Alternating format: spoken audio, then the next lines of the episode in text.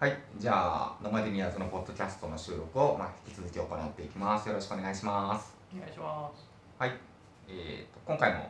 アレフとサッツと馬場さんの3人でお送りしています。はい、よろしくお願いします。よろしくお願いします。そうですね、ネタ的にだと、馬場さんが最近車を買ったって言ってましたね。ああ、そうなんですよ。前から車はずっと乗ってたんですけど、えーっと、なんていうかまあ、前乗ってたやつはトヨタのカローラフィールダーの古いやつで、えーまあ知人から譲ってもらったやつを乗ってたんですけど、まあ、えー走行距離が19万キロぐらい行っていて、えー車乗らない人にはこの数値の意味がわからないと思うんですけどその普通の車日本の車はまあ5万キロも乗ったらまあ古い車だねっていう感じで、まあ、10万キロ乗ったら廃車にしましょうぐらいなんですけど、まあ、それで19万キロ乗ってるというやつで。まあ、日本の車は丈夫なので、まあ、10万キロで廃車にしてもあの途上国とかでまたあの何万キロも乗るっていう運命が待ってるので、まあ、別に日本で20万キロぐらい乗っても全然あのエンジンとか傷まないんですけどちゃんとエンジンオイル変えたりとかしてたらまあだから全然前の車を走っててまあ知り合いに譲ったんですけどまあちょっとこの N 版っていう車を買ってでこれ去年の去年？一昨年か。一昨年の8月？あいや去年か。去年の8月に出てでそれからずっと欲しかったやつなんですね。でまあこれ何がいいかっていうとその N 版はそのいわゆる商商用軽版って呼ばれてるあのなんですかね街中でよく工務店の人とかが乗ってるような、えー小さいバンの軽があると思うんですけどその仲間で、まあ、ただその一般ユーザー向けに色が、まあ、大体ああいうのって白とかグレーだと思うんですけど、まあ黄色とか緑とかの色が選べてあとハイハイルーフモデルを僕は買っててちょっと天井が高くてっていう、まあ、それだと普通のあの NBOX っていうホンダが今まで出してたあの普通の軽があるんですけど、まあ、それと見た目がかなり似ているのでそんなに商用軽バンっぽくないやつがあると。でこれのすごいところは、まあ、あのフルフラットにできるんですよ。で軽自動車って普通フルフラットにできないのであの車中泊とかができないんですけどこの N 版は、えー後部座席と助手席も含めて全部、えー倒してフルフラットにできるっていうかなり変な車で でこれをするとあの、えー軽自動車なんですけど大人が2人ぐらい寝れるスペースを確保できるっていうので、まあ、これはいいねと思って買いました。でまあ他にもいくつか工夫があってまああの多分軽自動車のこうサイズの規格があると思うんですけどそれぴっちりに作ってあってなんかもうドアとかすごいまっすぐなんですよ。普通の車って多少こうカーブして卵型というか、うん。まあ若干湾曲してると思うんですけどそれがもうほぼなくて もうまっすぐの四角の車なんですけどマインクラフト。ああマインクラフトにありそうな感じですね。は い本当にまっすぐなので。まあだから軽軽なんですけどかなり荷物が積めると。であと僕はちょっとオプションを多めにしてエンジンにターボと四駆のオプションをつけたのであの軽自動車って高速道路とかであんまりスピードが出ないっていう問題があるのでターボを入れてであとまあ山に行ったりちょっと道が悪いとこ走ることもたまにあるので一応四駆を入れるっていうのをやってでまあオートマなのでまあ運転もしやすいという感じのやつにしてます。でえっと半自動運転機能というまあちょっと言い方はあんまり正確じゃないですけどそういう機能がついててこれはあのあんまり僕はそこを期待して買ったわけじゃなかったんですけど使ってみると割といいなと思っていて、えー何かっていうと、えーホンダの作ってる N システムって呼ばれているものであの高速道路とかを走る時にあの高速道路の横の線をカメラが自動で認識してその線からあのはみ出ないようにハンドルを自動で動かしてあの修正してくれるっていう機能があります。であとあの前の車に、えー設定した車間距離を保ってついていくっていう機能があってこれを有効にするとアクセルとかブレーキを踏まなくても勝手に速度を維持して走ってくれる。だから高速道路においては、えー速度速度調整を自分でやらなくていいしあのハンドルも基本的には自分で動かさなくていい。っていうもうほぼほぼ自動運転ができるうんっていう風になってる。うんのでこれはかなり良かったですね、まあ、ただそれでハンドル離すとなん。か警告が出てハンドル握ってくださいって警告が出るので一応ハンドルは持ってないといけないん。ですけど、これはかなりいいですね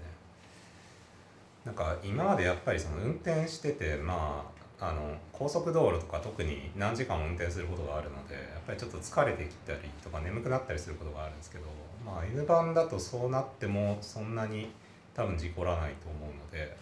まあ、ただ本当にやることがないというかあの多分車の運転ってミッションが一番やることがあってそのギア変えたりとか。でオートマ普通のオートマもそんなにやることないんですよ。アクセル踏んで、まあ、ちゃんと前見て運転するっていうぐらいなんですけどこの自動運転有効にすると本当にやることがないのでなんかハンドルを握っていることしかなくてなんか逆に割と眠くなる。逆に眠くなりそうですね確かであとまあやっぱりセンサーで読み込んでるんでたまにあのまあ、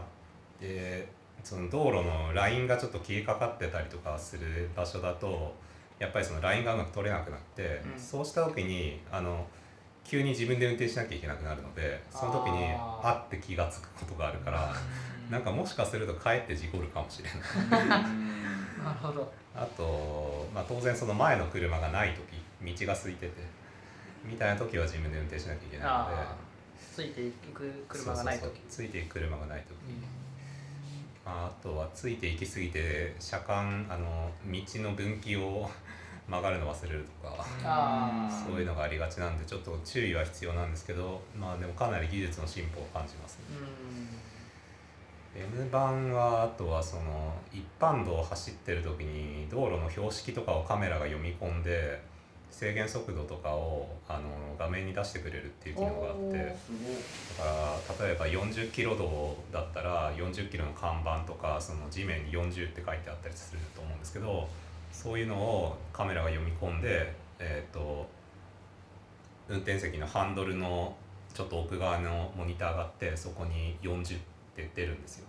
え減速まではしてくれない減速まではしないですね、はい。あでもどうなんだろう。運転してる感じちょっと40で少しそれ以上になりづらくなってるような感覚がありますね。うん。だからまあかなり運転しやすいですね。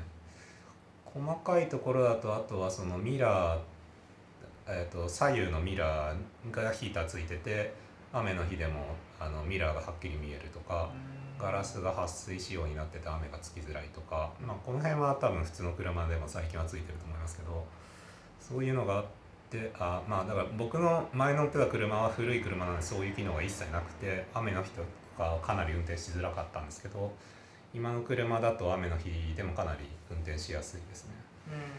うん。うん。まあ、単純にそのあの軽バンってこう、まあ、視界が結構広い車なので、まあ、運転しやすいっていうのもありますね。前のあのカローラフィールダーはステーションワゴンだからちょっとこう目線が低くて、うん。まあ、周りが少し視界が悪い車なのであそれもありますね。うん。そうですね、まあ、あとは一応その、えーなんか車の近くに物があったら音が鳴るセンサーもそれはオプションですけど、まあ、それも入れてて、まあ、そういうのでうんっていうのがあの僕結構バックが苦手なんで、たまに、まあ、ちょっとぶつけそうになるんですよね。だから一応そういうセンサーを入れてあの、まあ、事故しないようにっていうのをいろいろやってますね。結構自動運転の世界が近づきつつある感じしますね今の話そうですねうん。高速に関してはまあもう本当にほぼほぼ実用されていると言ってもいいぐらいですね、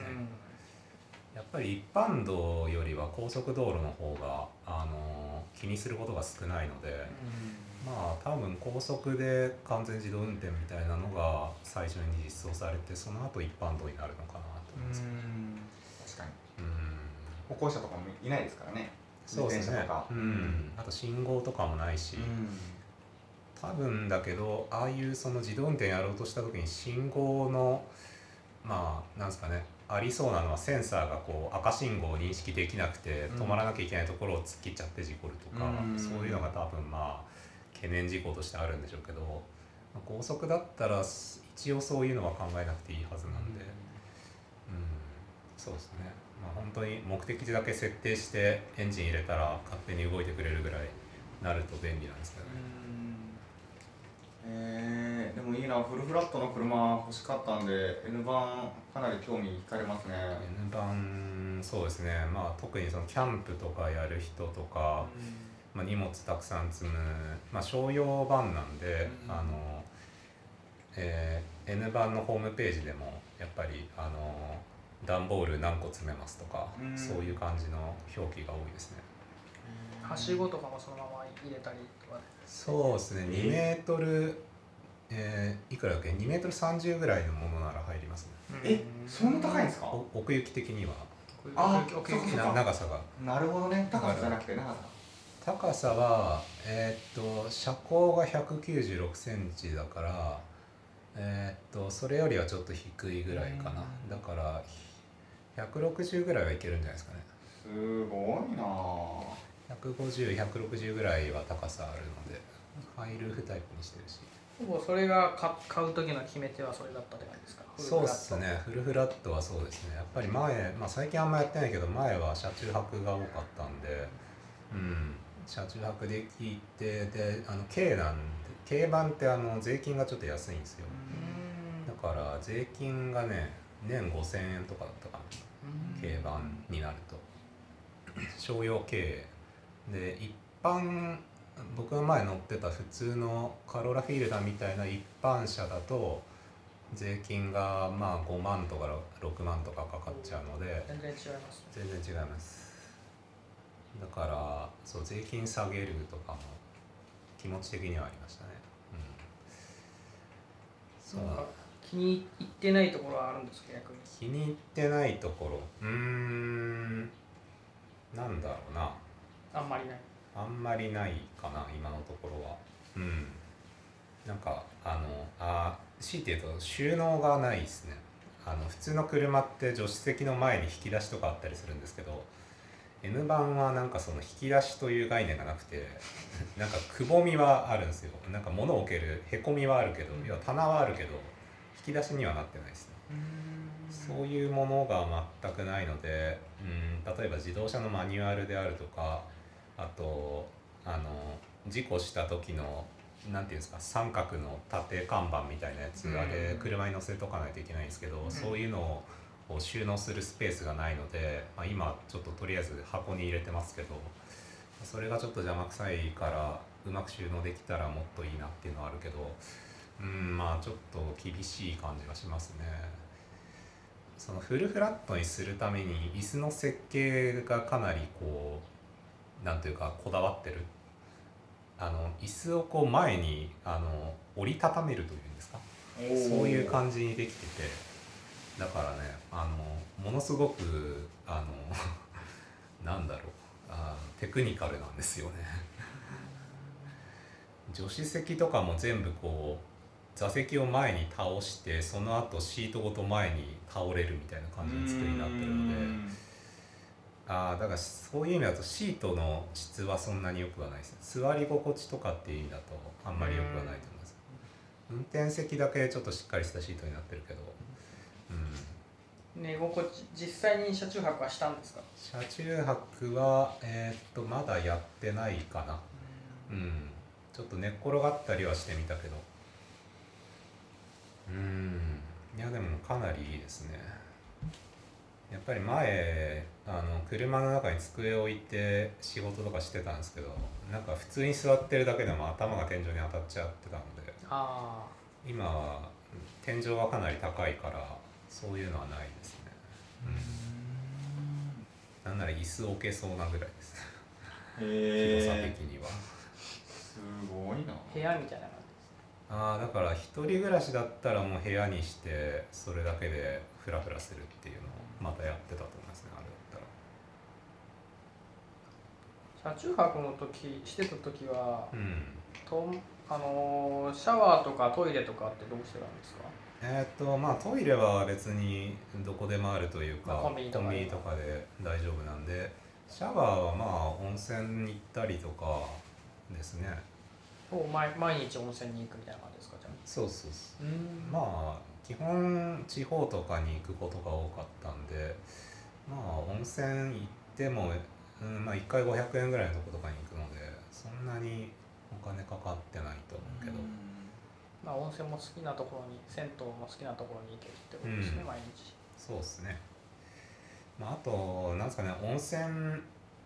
温泉が多いところだと地元の人向けの1回200円ぐらいの安いところがあったりするんで、うん。そういうところに行くこともありましたけど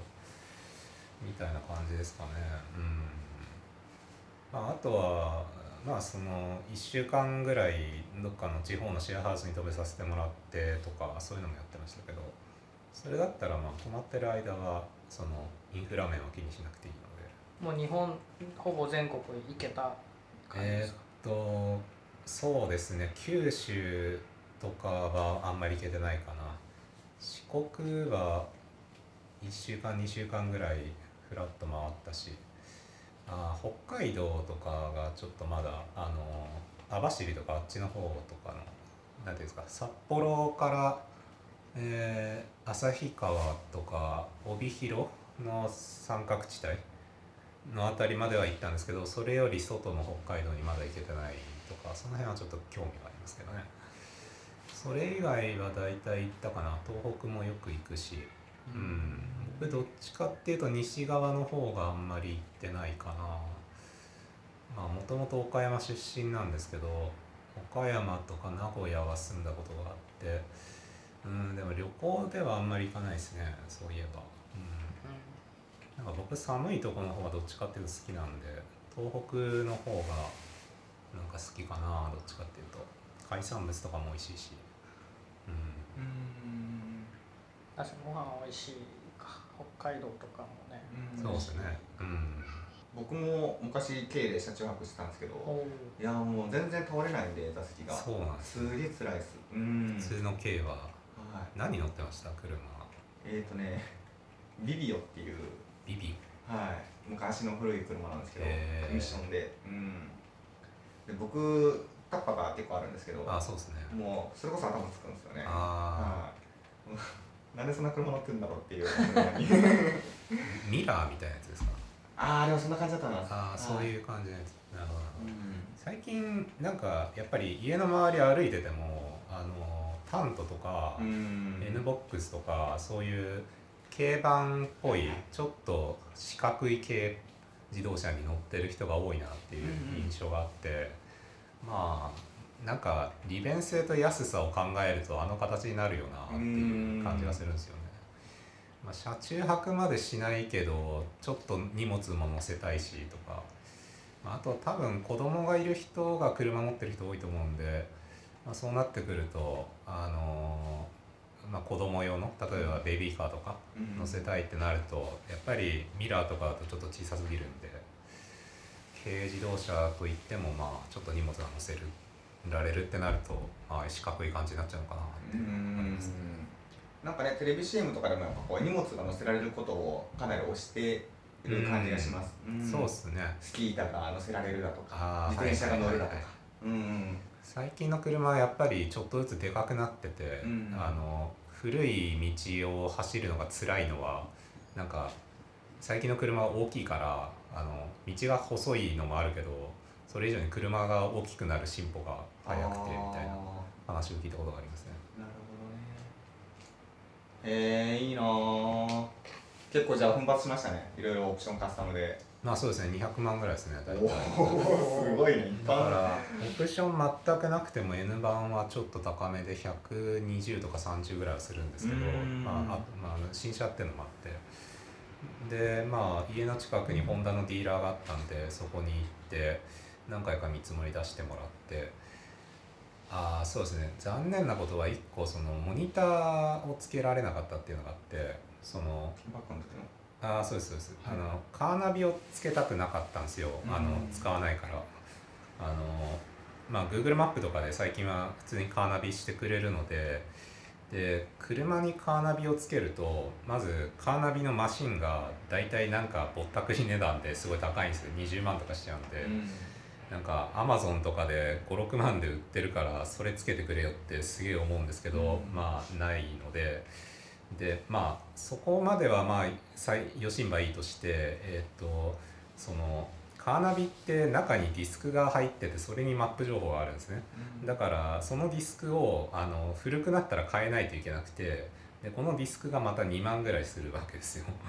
だから何年か経ったらディスクを交換してマップを新しくしますっていうのまあすごいローテクなことをやらないといけなくてだからもう最近の人はそれが嫌だからカーナビついてても Google マップとかでだいたいあのスマホ持ってる人だったらナビをするようになっちゃってるから、あ、あんまりカーナビつけないんですね。でカーナビその選べるオプションの中にカーナビじゃなくてただのモニターでバックのカメラがついててバックの時のその後ろの様子が見える。し、えー、と運転中は HDMI でなんか挿してあの Chromecast とか使えば YouTube 見たりできますよみたいなやつがあったんであそれ一番僕のニーズに合ってるなと思ってそれにしたかったんですけどそれはなんかもう売り切れててうん。で生産もちょっともうやってないっていう話だったので。えー。残念。だからまあ去年の N 版発売の時すぐに買ってればあったと思うけど、うん、まあ N 版かなりあの人気であの発売した時は結構納車が半年待ちみたいな感じだったんですけどまあもう今は落ち着いてて1ヶ月ぐらいで納車されてきたんでよかったんですけどちょっとそのモニターがあの即売り切れてたっていうのはちょっと残念でしたね。まだ販売始まって1年ぐらいしか経ってないんでまだあるだろうと思ったんだけど。モニターとか小型のを買って無理やり設置みたいなのが無理なんですか？えーっとできますけどまあ結構、まあ、できるし前の車はそれでやってたんですけどまあ結構その電源どっから取ってくるとかいろいろケーブルがごちゃごちゃしちゃったりするのでまああとその備え付けの方があの車のスピーカーを素直に使えたりとかうん。メリットが多いのでできれば備え付けにしたかったけどちょっとできなかったんでまあだから結局カーナビ類は諦めて単にあのオーディオを使う、えー、とイヤホンジャックっていうかあれがさせる AUX っていうんですか、うんあれがついたやつだけにして今はそこにあの、えー、と Bluetooth で接続できるデバイスをつけてまあそれがいつもついてる状態にしてますね。だから車運転する時はブその Bluetooth をつなげてえっ、とスマホで音楽流しながらカーナビを起動するっていう感じにしてます。カーナビはまあ地図情報はうん。多分もう CD のやつはもうなくなってきてると思う。もあそうなの？はい。結構古いパターンでへ僕が前自動車会社さんでソフトウェア作ってる時はうん。もう、あの CD の交換じゃなくてあのディーラーに行ったりだとかもうオンラインでこう更新だったりだとかっていうような仕組みになってきてたはず。そうなんだ。とはいえ Google マップでいいと思う、なるほど。じゃあ地図の更新は一応、うん。まあお金かかんない。かかんないかかんない。あそうなんだ、うん。なんでだいぶローテクからは脱却してきてたはずです。なるほどね。4年5年ぐらい前ですけど、うん。うん。まだまだあるかもしれないですけどね。いやそう思ったのがだから Amazon とかで売ってるあの Android の入ってるカーナビをうん。まだ、まあ、日本の、まあ、ホンダなりトヨタなりの下請けなのかわかんないけどそのカーナビ会社が売ってくれればいいんだけどうん。作ってくれればいいんだけどね。ラインナップを見てるとどうもそれがないので、まあそれはその、まあ、日本の地図業界とかの、まあ、なんか利権によるものなのかわかんないですけどそうですね。もりもり機能つけますからねカーナビ。そうなんですよ。でもその機能欲しくないじゃないですかそうなんですよ。僕たちが欲しいのはこう音声認識であの、まあ、要は Google ホームみたいなやつがあればよくて、音声認識で目的地を設定できてあとはあの Netflix を再生できる モニターがあれば Netflix を子供に見せられるようなモニターがついてればそれでいいはずで別になんかもうテレビも見ないし。そうですね。DVD も再生しないし。CD プレイヤーとかついててもさっていうあと多分最近の車多いと思いますけどハンドルのところに音声とかを、うんあの切り替える音量調整できる機能とかついてるんでそれはまあいいなって思ってますけど、うん。Bluetooth 接続とかね。そうそうそう。iPhone つないで。そう。えだからカーナビを入れてると Bluetooth 接続して、えー、と iPhone つなげた時にその曲を次の曲にするとかそういうのもできたんですけどまあちょっとそこは諦めてですね。うーん。そうかどうですか？こまあでも都心で車持つっていうのは、まあ、車の維持費を考えるとなかなか僕も手出せなかったんですけどあれがあると便利ですよねお金はかかりますけどまああればもちろん便利だし、うん。あと僕はやっぱり電車に乗りたくないので、うん。なるべく電車に乗らないようにすると車をあってもいいなだからまあ東京住んでると車いらないっていう人も多いと思いますけどまあでも結構車走ってるので東京も、だからまあその金銭面だけ問題ないんであれば車買うのはいいと思いますね。うん。うん。まあお金は確かにね駐車場代とかも当然かかるし。うん。ガソリン代とかねまああとやっぱ維持費もかかりますよね。新車だったらそんなに部品交換はないだろうけど前の車はもうやっぱり古い車だったんでたまにはそのえー、とちょっとディーラーというか自動車整備のお店に行ってちょっと点検してもらってなんか例えば、まあ、オイルはもちろん買えるし、えーサスペンション周りがちょっともう傷んでますねとかそういうのもあってやっぱりなんか部品交換とかするとすぐ10万ぐらい飛んじゃうので。うん。そういうお金はやっぱりかかりますよね。で税金とか保険のお金もかかるし、うん。そう考えると結構贅沢なものですけど、うん、まあ逆に言うとやっぱり電車は貧乏人の乗るものなので。でそういうお金を払わないための電車ですからね。まあそうね。そうそうそう。うん。アメリカとか行くとももっとそうですね。そうですね。うん。電車とかバスとか。はいもうだって電車はホームレスとか持ってますからね。うん。はい。えー、なるほどな。車は僕もレンタカーぐらいかな。でもやっぱりあるといいなと思います。まあもうちょっとライドシェアとかがね広がるといいけど、うん。まあでも自分の車人に貸したいかっていうとまあちょっとね、うん。まあ、前のやつは古かったから貸してもよかったけど。なんか人に貸して事故られても嫌だしなっていうのはあって、かその辺の保険周りとか保証とかがちゃんとしてるんだったら貸してもいいけど。うん。まあね、まあ。そのね。ね。事故ったのが例えば治ったとしてもそれが原因で別のところがちょっとおかしくなったりだとか。そうね。ねあるとちょっとそれもあるしなんかもう事故って廃車になったんで新しいのを買いますとかだったらまだこっちも諦めつくけど、ちょっとこすっちゃって傷入りましたとかなんかそのレベルをいちいち請求してなんか揉めるのもその揉める気力の方が辛いなっていうのが。でもまあ確かに新しい車で傷とかつけられるとそれはやっぱり嫌だから。そうなるとやっぱあんまり貸したくないなっていうのはありますよね。うん。自動車保険も結構なんか玉突き事故は保証しないとかいろいろあってあと相手が保険任意保険入ってなかったらやんないとか、え結構なんかね高い割には手厚くないことが多くて。うん。ちょっとその辺もねイライラするところではありますね。はい。じゃあ一旦今回終わりますね。はい。じゃあお疲れ様でした。お疲れ様です